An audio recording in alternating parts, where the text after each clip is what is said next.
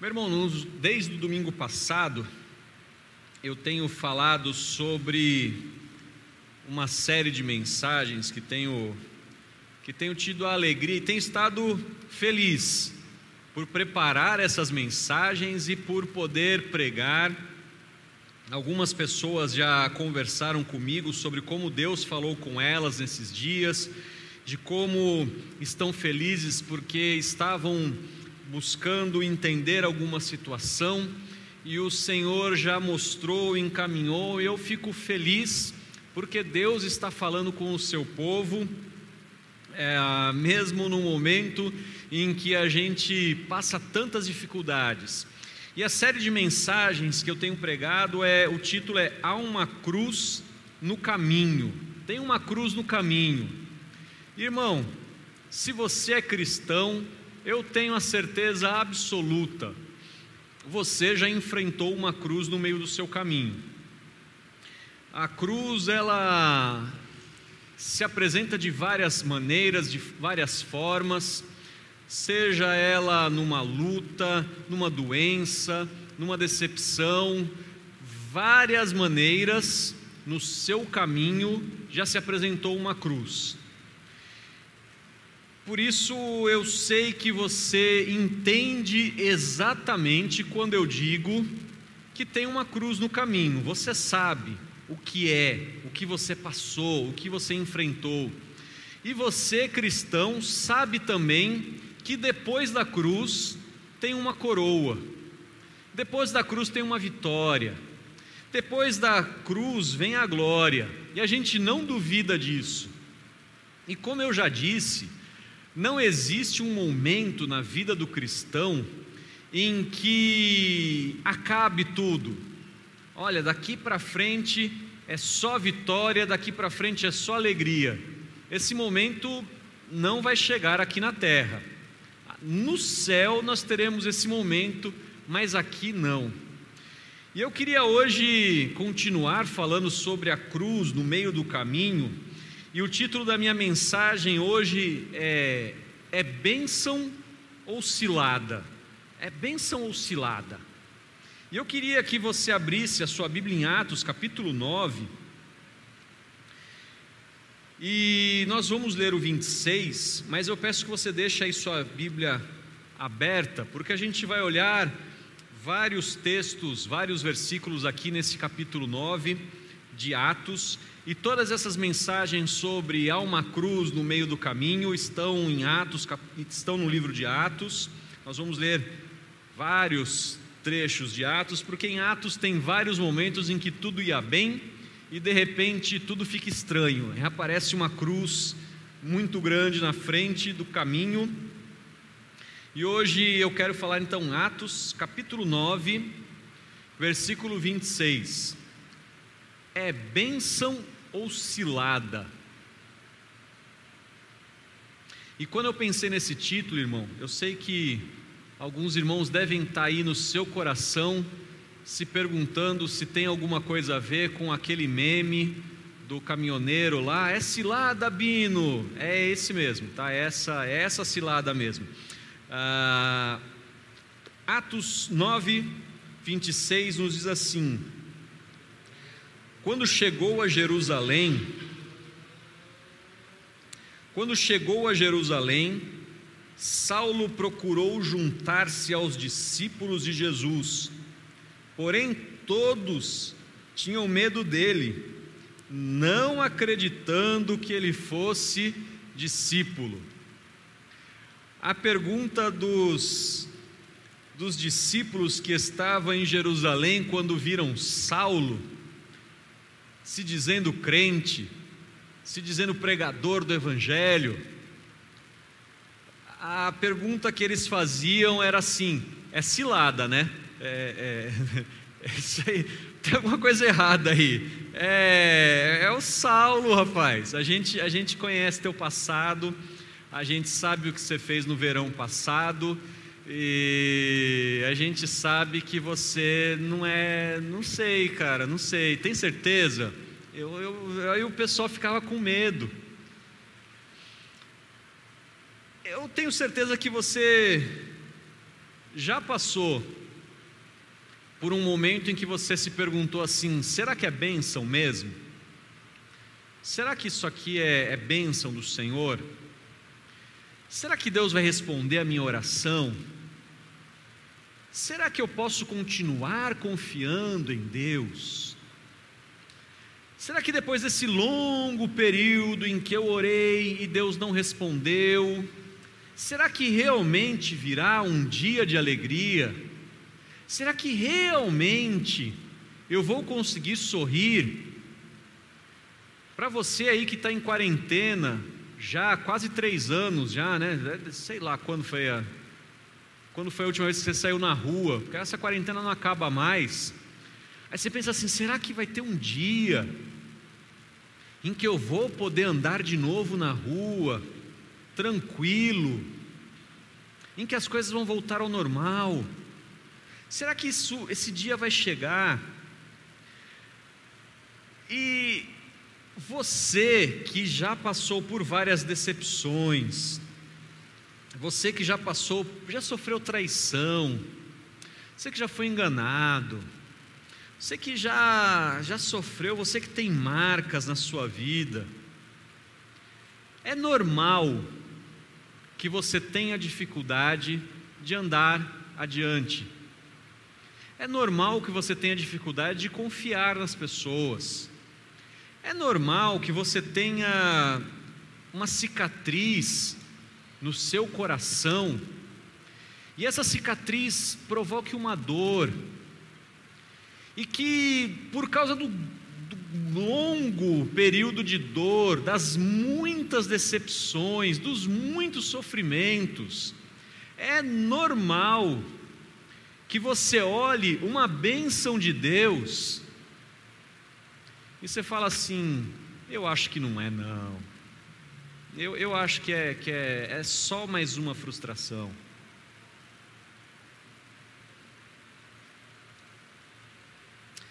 A igreja lá estava passando exatamente pelo sentimento que muitos passam. E a gente vai olhar um pouquinho da razão para eles estarem assim. Atos capítulo 8, no versículo 1, diz que esse tal de Saulo, ele estava apoiando a morte de Estevão.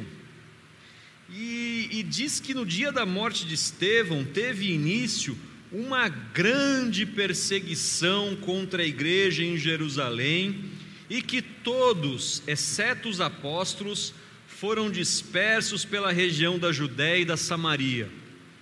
Teve uma grande perseguição, não foi pouco, de tal forma que todos os crentes, todos, pensa que a igreja aqui já estava com mais de 5 mil pessoas, com exceção dos apóstolos, essas milhares de pessoas tiveram que deixar casa, trabalho, família e fugir porque elas tinham medo de morrer, porque elas não queriam ser mortas como estavam sendo, como foi Estevão. E eles fugiram. Só os apóstolos ficaram em Jerusalém. Foi todo mundo embora. Mas apesar disso tudo, o capítulo 8 continua nos dizendo que onde o pessoal ia, tinha conversão, onde o pessoal ia, tinha a, a mão de Deus agindo, e a igreja começou a se espalhar por todo o canto que havia. Bênção! Deus tinha transformado aquele momento de dor num momento de alegria, e a igreja continuava crescendo. E aí no capítulo 9, ah, o texto nos diz que, que Saulo ele ainda é, ainda queria ameaçar de morte a igreja, pegou autorização para continuar perseguindo os cristãos. E aí o capítulo 9 vai nos contar de como, o, como Saulo, ele teve uma visão e ele se converteu. E ele recebeu a Jesus como Salvador e era bênção. O maior perseguidor da igreja agora é um seguidor de Cristo Ah, irmão, é como diz aquele outro pregador lá, é para glorificar de pé, igreja. É, era para ser um momento feliz. Só que, irmão, quando a bênção é demais, você, não, irmão, não é esse ditado aí, não, irmão, não, não faz, faz isso não. Quando a bênção é demais, a gente desconfia porque a gente é santo do Senhor, então a gente, até a gente desconfia. Era muita bênção, irmão. E olha só, o, o Senhor aparece a um homem chamado Ananias. Isso começa a contar a partir do versículo 10. O Senhor mesmo apareceu a Ananias numa visão, e o Ananias ouviu a voz do Senhor e falou: Eis-me aqui. E essa expressão eis-me aqui é uma expressão de prontidão. Estou pronto para o serviço, Senhor. É a gente, vamos lá. Eis-me aqui, Senhor, o que, que você quer? Aí o Senhor fala assim: Ananias, se levanta, vai lá para a casa de um cara chamado Judas, lá você vai encontrar o mais novo irmão da igreja. Amém, Senhor. Como é que é o nome dele? Saulo de Tarso. Senhor, isso não é bênção, isso é cilada. Porque o versículo 13 diz assim: Ananias, porém, respondeu: Senhor, eu tenho ouvido a respeito desse homem, quanto mal tem feito aos seus santos em Jerusalém, e aqui mesmo em Damasco, ele tem autorização dos principais sacerdotes para prender todos que invocam o teu nome. Você consegue pensar na, na, na, na cena? Eu, eu, quando eu li isso, eu fiquei pensando na cena. O homem tem uma visão. É um privilégio, irmão. O Senhor aparece a ele numa visão, ele ouve a voz do próprio Deus falando com ele. Não é assim que tinha um irmão abençoado, não é assim que foi uma revelação no culto, não foi nada disso foi o próprio Deus falando com ele. E aí o Senhor Deus fala assim: ó, vai lá, porque o Saulo está precisando de você. E ele fala: Senhor, isso é cilada, eu não vou não. Tamanha era o medo que esse homem tinha, tamanha era a marca que ele trazia no coração, que a voz do próprio Deus trazia desconfiança, ele argumentava e questionava o próprio Deus. Meu irmão, você já passou por alguma coisa assim? Você já, já passou algum momento assim na sua vida? Em que a palavra de Deus vem clara para você, mas aí você fala assim: não, Senhor, não é possível, não é possível. Mas Ananias foi esse homem. Mas não foi só ele, não foi um caso isolado. Olha só, versículo 21 desse capítulo 9, fala assim: Todos os que ouviam Saulo estavam admirados, estavam sem palavras, sem saber o que dizer, e diziam: Não é esse aí que exterminava em Jerusalém os que invocavam o nome de Jesus? E veio para cá exatamente para prender e levá-los aos principais sacerdotes? Não foi só Ananias, quando o texto fala que todos os que ouviam, quer dizer que muita gente, muita gente estava admirada, espantada, confusa. Imagina a cena assim, o pessoal da igreja assim reunido, pessoal, hoje quem vai pregar aqui a palavra é o apóstolo, é o, não é o apóstolo, é o Saulo. Aí você imagina a cena do pessoal levantando e indo embora. Ô, oh, gente, mas seu irmão vai pregar aqui. Não, não. Esse aí veio aqui para matar a gente. Não é bênção. é cilada. Mas o texto continua. O versículo 26 diz que depois de acontecerem várias coisas, Saulo foi para Jerusalém. Lá ele procurou juntar-se aos discípulos de Jesus. Porém, todos tinham medo dele, não acreditando que ele fosse discípulo. Começou com Ananias, passou por muita gente, e em Jerusalém é todos. Todos têm medo de Saulo. Absolutamente ninguém, ninguém acredita que Paulo, que Saulo tenha se convertido.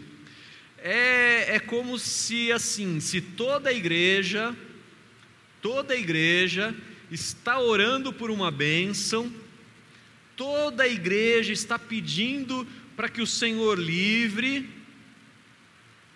e aí, quando vem a bênção, a igreja inteira, unânime, sem mudar um. Não, não, não pode ser. É, é, falso, isso aí é fake. Não é, não é. Mas não teve um que acreditasse. Sabe por que eu estou dizendo isso e frisando para você isso?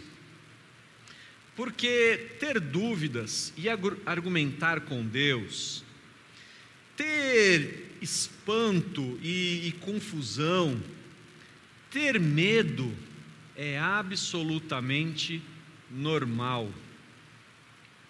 Se você já sofreu muito, se você já apanhou na vida, é absolutamente normal que você tenha desconfiança é absolutamente normal.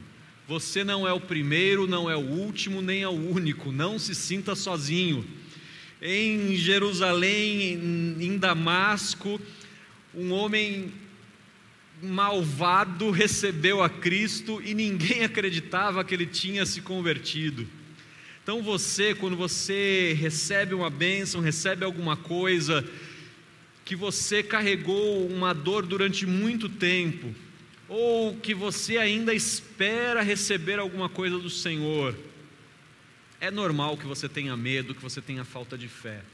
Mas eu queria te dar, a partir desse capítulo 9, três maneiras de você analisar se alguma coisa é de Deus mesmo ou não é. Não são as únicas três maneiras, mas são as três que o texto nos mostra. Como é que você podia entender que Paulo, na verdade, era bênção, não era pegadinha, era bênção. E essas, esses três princípios você pode usar na sua vida. São três coisas que são racionais, lógicas, inteligentes não é que os anjos do céu vão te revelar, os caminhos vão se iluminar, mas se você usar um pouquinho a inteligência, um pouquinho do, do cérebro que o Senhor te deu, você vai conseguir discernir.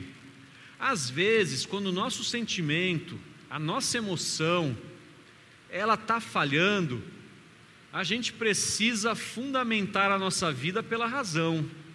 A razão não é o contrário da fé. A razão não pode ser o contrário da fé, porque Deus diz que se falta sabedoria, a gente tem que orar, pedir e Ele vai nos dar. Se você não sabe o que fazer, peça a Deus, porque Ele vai te ensinar, vai te ajudar a fazer, tenha certeza disso. Não duvide disso jamais. E eu queria então te ajudar com essas três maneiras da gente olhar as coisas para a gente se perguntar assim: será que isso aqui é de Deus mesmo? É a primeira coisa que eu queria te dizer, segundo o que o texto nos apresenta, é que a bênção de Deus permanece.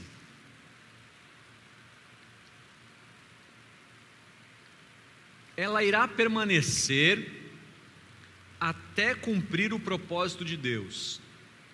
Se você olhar comigo o versículo 22, O texto diz assim: Saulo, porém, mais e mais se fortalecia e confundia os judeus que moravam em Damasco, demonstrando que Jesus é o Cristo. Saulo, mais e mais, se fortalecia, crescia, se desenvolvia. Aquilo que é de Deus irá permanecer até cumprir o propósito de Deus. Deus não manda uma coisa que vai acabar no meio do caminho. Deus não manda num dia e tira no outro. Deus não fala assim, ah, é promoção, hein? É só até hoje. Amanhã não tem mais. Ou você pega a bênção ou acabou. O que é de Deus permanece. Ah, aqueles adolescentes com aquela paixãozinha, né, adolescentes? Aquele, como é que chama hoje? Crush? É isso? Não? É, um dia eu aprendo. Mas passa aquele, passa aquela pessoinha bonitinha, e aí você olha e fala: é esse o varão que o, é o vaso que o Senhor escolheu para mim. Aí o rapaz olha aquela moça bonitinha, é essa a vasilha que o Senhor escolheu para mim, porque o feminino de vaso é vasilha, só pode ser. Só que esse sentimento ele se acaba no outro dia, não é de Deus. No outro dia você já olha outra, já olha outro, não é de Deus. O que é de Deus permanece, perdura, continua. O apóstolo Paulo, ainda Saulo, as pessoas olham para ele e elas têm desconfianças porque elas sabem que a obra de Deus ainda não acabou na sua vida. Por isso elas desconfiam. Ele ainda não é o apóstolo Paulo, ele ainda é o Saulo. As pessoas têm medo que a qualquer momento ele tem uma recaída de doido e começa a perseguir a igreja de novo. Horas. Era, era compreensível. Por isso as pessoas ficam assim: ah, será? Mas como é que a gente vai saber que esse, que esse rapaz aí se converteu mesmo? Aí Lucas tem o cuidado de dizer: a cada dia, Saulo se fortalecia, pregava o evangelho, a cada dia ele se fortalecia mais. Ah, irmão, nessa minha vida cristã, como pastor, como, como líder, eu já acompanhei vários tipos de pessoas. Tem aquelas assim que surgem numa explosão, assim, né, que a pessoa aparece, ela se converte, você acha agora chegou o cara que vai revolucionar a igreja. Né, aparece empolgadão. Já viu esse, essa pessoa que se converte no domingo, na segunda-feira, ela já quer ir para missões. Vou para a África. Sim, vou pregar o evangelho, vou virar. Passa dois, três dias, o cara já desanimou, já perdeu, já foi. Quantas pessoas eu já vi assim, pastor, Deus colocou isso no meu coração e é de Deus. Você fala, amém, amém. Não, pastor, eu vou fazer isso, eu vou comprar, eu vou fazer, eu vou. Passa dois, três dias, acabou. O que você pode dizer é o seguinte: isso aí não é de Deus, não. Isso era seu, isso era um desejo seu. Isso era uma emoção só. Agora, se a coisa permanece, se estende, aí você começa a acreditar: opa, é de Deus. Eu já vi pessoas que são constantemente preguiçosas, elas são constantes, mas preguiçosas. O tempo todo é preguiça.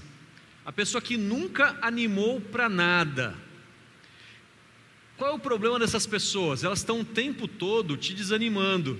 Você fala assim: vamos lá, vamos para a igreja. Ah, não, hoje não, tá sol. Vamos lá, vamos para a igreja? Ah, não, hoje não está chovendo. Vamos lá, vamos para a igreja? Ah, não, terça-feira é feriado. Ela sempre tem uma desculpa. Aí você olha assim e fala: tem uma coisa errada. Não é possível que seja de Deus. Ela nunca, quer, ela nunca quer crescer, ela nunca quer se fortalecer, ela nunca quer se desenvolver em nada, ela não quer aprender nada, ela não quer fazer nada, ela não se anima para nada. Cuidado. Essa pessoa possivelmente ela vai olhar para você e vai dizer assim: sai fora disso aí você também. Não é possível que isso seja de Deus. Tem aqueles que não permanecem. Pessoas que passaram pela sua vida e se foram. Propostas que não se concretizaram, se foram. O que é de Deus permanece. Eu já vi muita gente chegar e ir embora.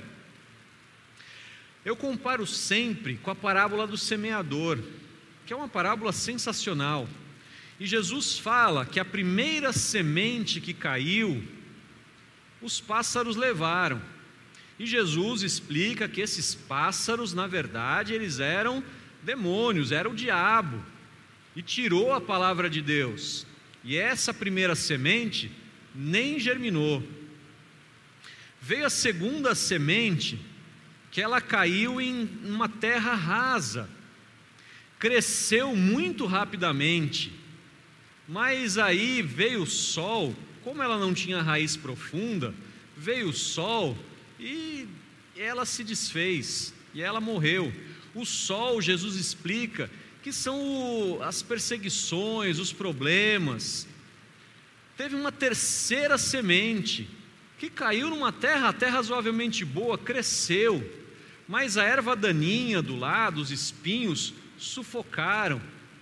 Ah, Jesus explica que essa erva daninha é o cuidado do mundo, é o cuidado da vida, das preocupações somente a última semente, ela nasceu, cresceu e deu fruto.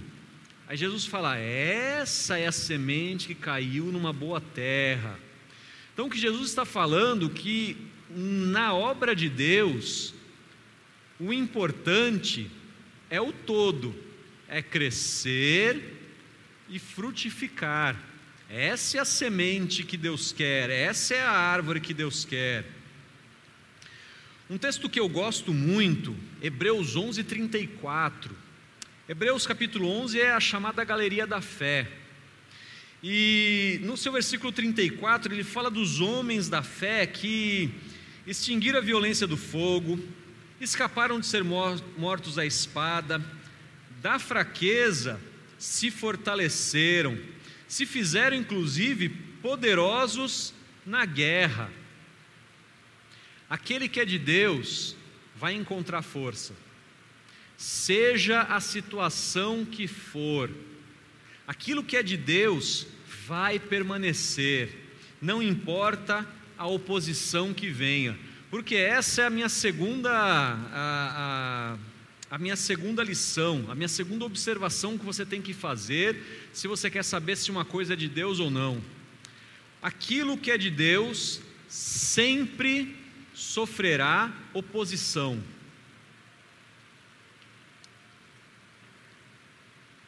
Versículos 23 e 29.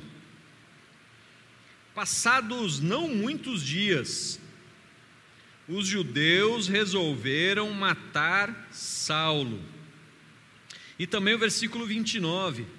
Falava e discutia com os helenistas, mas eles procuravam matá-lo. Não era só silenciar, não era só assumir. A oposição a Saulo era terrível. Eles queriam matá-lo, tirar-lhe a vida. Sempre que você se levantar em nome de Deus, vai haver luta. Sempre. Tudo o que você quiser fazer para o reino de Deus enfrentará oposição. Às vezes a oposição é inclusive dentro da igreja, mas haverá. Tenha a certeza se é de Deus vai ter luta, porque tem que ter cruz. Para que haja a coroa, tem que ter cruz. Jesus enfrentou lutas. Irmão, Jesus ele se humilhou, assumiu a forma de servo, era ainda uma criança de colo quando Herodes tentou matá-lo. Teve que fugir para o Egito. Jesus começou o seu ministério enfrentando a oposição do diabo, lá no deserto. Enquanto os discípulos estavam sendo formados pelo Jesus, eh, sendo formados por Jesus, o diabo estava tentando e tirando, tentando tirá-los do caminho. Várias vezes nós encontramos isso. Após o início da igreja, muitos tentaram acabar com a pregação do evangelho. Jesus passou isso. Os apóstolos passaram isso, você também irá passar. Não deixe desanimar quando uma luta vem, mas saiba: se tem luta, é um indício de que Deus está com você, é um indício de que as coisas vão bem. Ah, irmão, lá nesse capítulo 11 de Hebreus, ele também fala assim: outros por sua vez, passaram pela prova de zombarias, açoites, algemas e prisões. E aí, se você continuar lendo o capítulo 11 de Hebreus, você vai ver que a lista é enorme de tudo que os homens e mulheres da fé passaram, porque aquilo que é de Deus sofre oposição. Sempre Irmão, pensa, como é que você acha que as pessoas que gostam da mentira, elas se sentem quando você fala a verdade? Como é que elas se sentem? Como é que você acha que se sentem as pessoas lá no seu trabalho? O pessoal que gosta de, de, de, de de fazer alguma coisa errada, de ter um lucro, de, de ter um lucro indevido, de dar um, de fazer alguma coisa lá que não deveria para ganhar um a mais. Como é que você acha que elas se sentem quando você chega e fala assim: não, eu não vou participar disso aí não, isso aí está errado. Num país de corruptos, como é que você acha que as pessoas se sentem quando você quer ser honesto? Ah, o pessoal acha ruim. Como é que você acha que o diabo se sente quando você quer fazer a vontade de Deus? Se com pessoas a coisa já é difícil, imagina no reino espiritual, como é que o, o coisa ruim lá, o, se sente quando você quer fazer a coisa certa, quando você quer seguir o caminho de Deus. Ah, irmão, sempre haverá oposição, sempre. Pessoas que sentem inveja de você, e não pelo que você tem, pelo que você é. A vida do cristão, quando o cristão faz a coisa certa, irmão, a vida do cristão prospera. Quando você se põe no caminho de fazer a coisa certa, a vida do cristão prospera. E não é que prospera financeiramente, eu não, não gosto dessa pregação, mas a prosperidade vem em forma de paz. Como é que você acha que aquele cabra atribulado olha para você e vê você em paz? Ah, gente, o cara quer tirar a tua paz, ele não consegue. Tem gente que não consegue viver sabendo que eu estou em guerra e você está em paz, não consegue. Só que saiba que isso é um sinal de que você está no caminho certo. Isso é um sinal de que você está no caminho certo. Porque se os malucos do mundo, tudo quer ser seu amigo, quer andar com você, quer fazer o que você faz, tem alguma coisa errada. Os caras estão te apoiando, tem alguma coisa errada. Tem, opa, ninguém te critica, Ih, rapaz, tem alguma coisa errada. Não estou dizendo também que você tem que ser apedrejado todo dia, né? não, é, não é isso também. Não estou dizendo que você não pode não ter amigo não crente, porque não é isso. Graças a Deus eu tenho muito amigo que não é cristão, que são boas pessoas, pessoas que não me invejam, pessoas que não querem me matar. Graças a Deus. E são muitas. Não estou dizendo isso para você andar na paranoia. Eu estou dizendo que sempre que a bênção de Deus estiver chegando perto de você, de algum lugar vai chegar a oposição.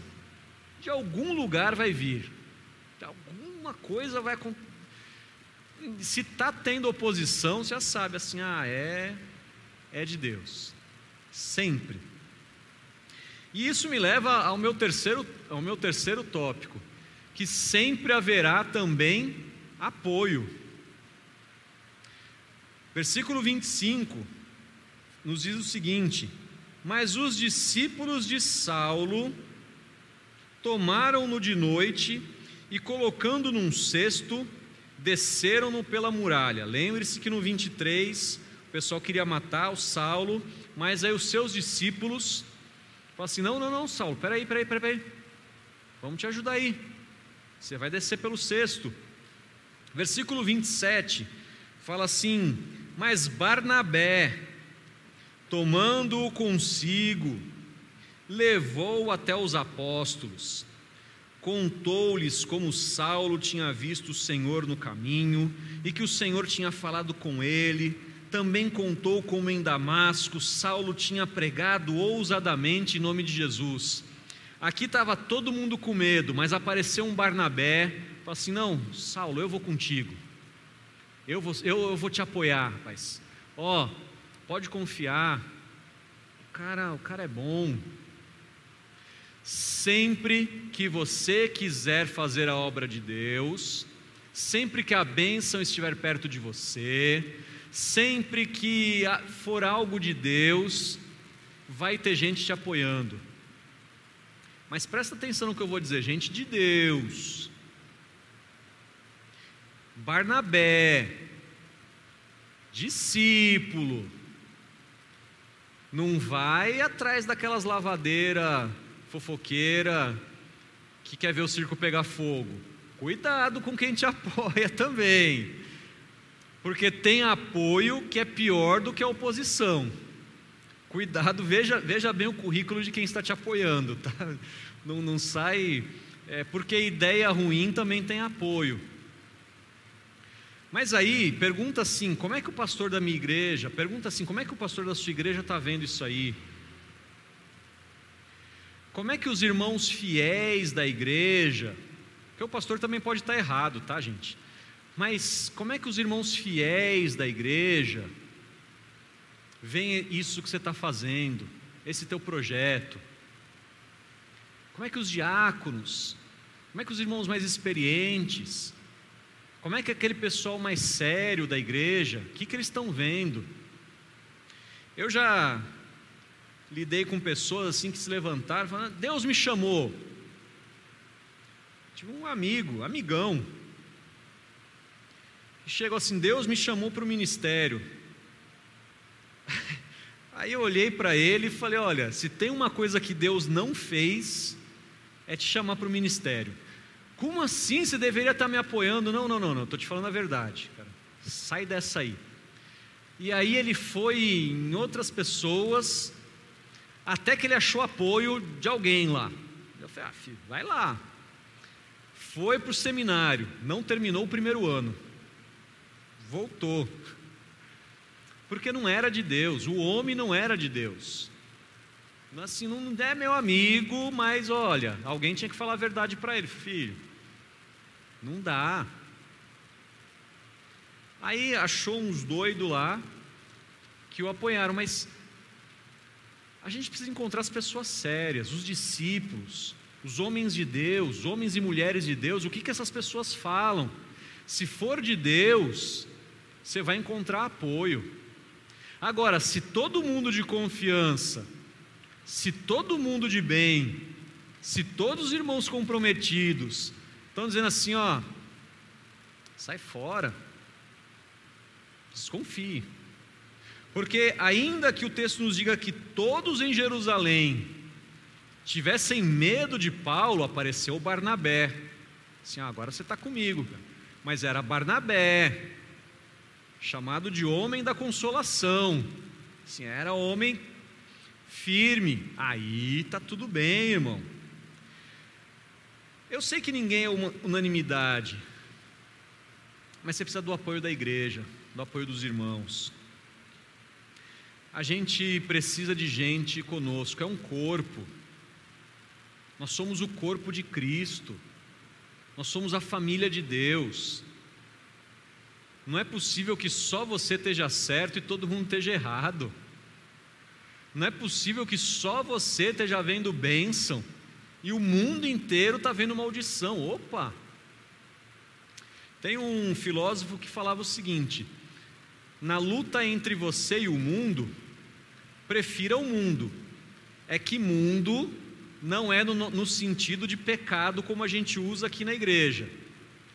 Ele está falando de mundo no sentido assim: olha, tá todo mundo olhando para um lado e só você está olhando para o outro é mais fácil você estar tá errado do que todo mundo. Às vezes acontece, mas é raro, é muito raro. Pode acontecer, mas é raro. E eu digo isso com alegria de quem muitas vezes, muitas vezes, irmãos, eu estava assim certo, convicto, e aparece alguém que diz assim, cara, você vai quebrar a cara. E aí era gente de confiança. E aí, só para me redimir do que eu um pouco do que eu falei no ponto anterior, às vezes, gente que não era crente.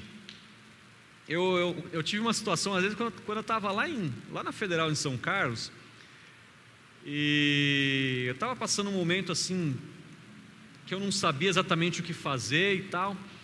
E aí chegou uma pessoa que não era crente. Me lembro bem de quem foi e onde, onde que eu estava, que a pessoa não era crente, chegou assim. Oh, aí eu falando assim, ó, tô, tô assim, tô assado, não sei o que fazer, tô angustiado. Aí a pessoa falou assim, oh, tu não é crente? Eu falei, sou. Ah, então hora que Deus vai te responder, rapaz. Eu falei assim, mas você não é crente. É, então, para você ver, né? Aí eu orei, e Deus realmente respondeu, me acalmei, e veio, a resposta veio no momento certo. A gente tem que ter apoio. Não é possível que só a gente esteja certo e esteja todo mundo errado. Que eu quero te dizer é que no final de tudo, Saulo era bênção, não era cilada. Versículo 31 fala: Assim a igreja teve paz por toda a Judéia, Galiléia, Samaria, edificando-se, caminhando no temor do Senhor e no consolo do Espírito Santo, crescia inclusive em número. No final, Saulo era bênção, não era cilada. Mas demorou para o pessoal entender. Foi um longo processo. Se você vê o versículo 23, fala assim: ó, decorridos muitos dias. Não foi uma semana, não foi um mês. Alguns é, teólogos dizem que esse processo de preparação do apóstolo de Saulo para que ele se tornasse apóstolo Paulo levou 14 anos. É bastante tempo. É quase o tempo que a gente está em pandemia, é quase o tempo da quarentena, é bastante tempo. Um coração ferido, machucado, uma alma maltratada, não é curada de um dia para a noite.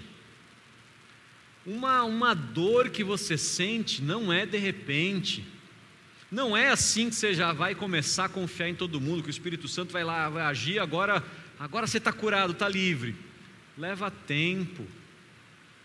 Esse tratamento é de muito tempo.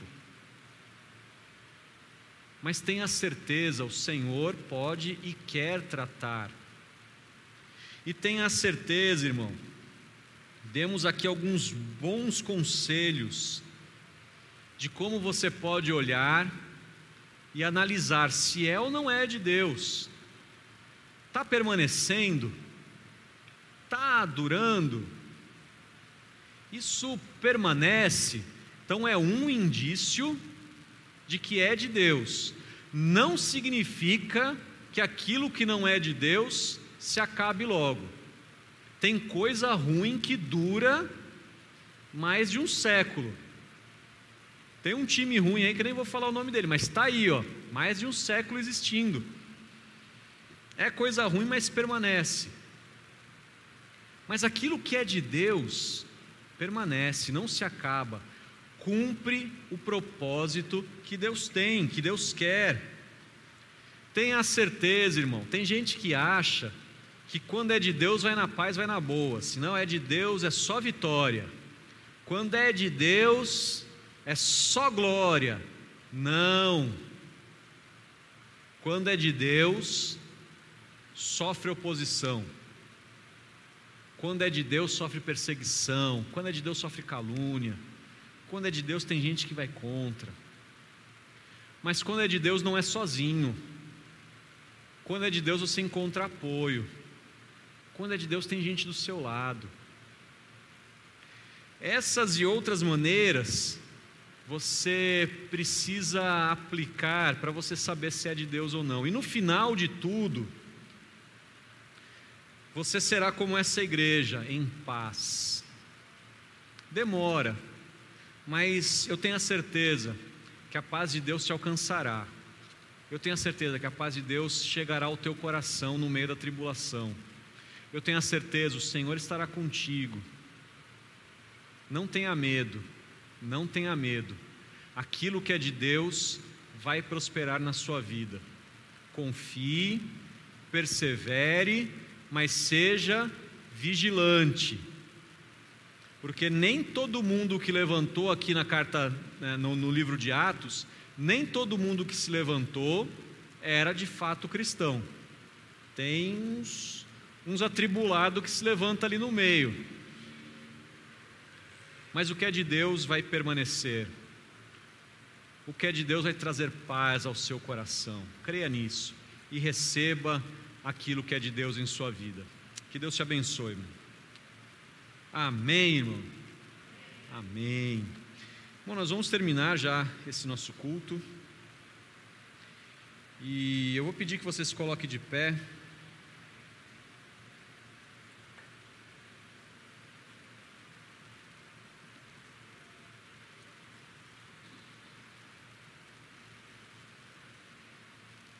Mais uma vez, se você puder, abençoa a vida de quem está perto de você. Estende a mão aí e fala que o Senhor te abençoe, em nome de Jesus, que o Senhor te abençoe. Olha bem nos olhos da pessoa aí, fala que o Senhor te abençoe, em nome de Jesus, que o Senhor te abençoe. Sara, quanto tempo? Ah, Deus te abençoe, Sara. Amém, amém. Tem uns irmãos que eu não via fazia bastante tempo, né? E nós temos visitantes também, né? Primeira vez aqui na igreja? Sim, amém. Deus abençoe. Além da família, é, é família, né? Ah, Deus abençoe. Além da família aqui, temos mais algum visitante? Levanta sua mão aí, lá no fundo. Temos, temos mais duas pessoas ali no fundo.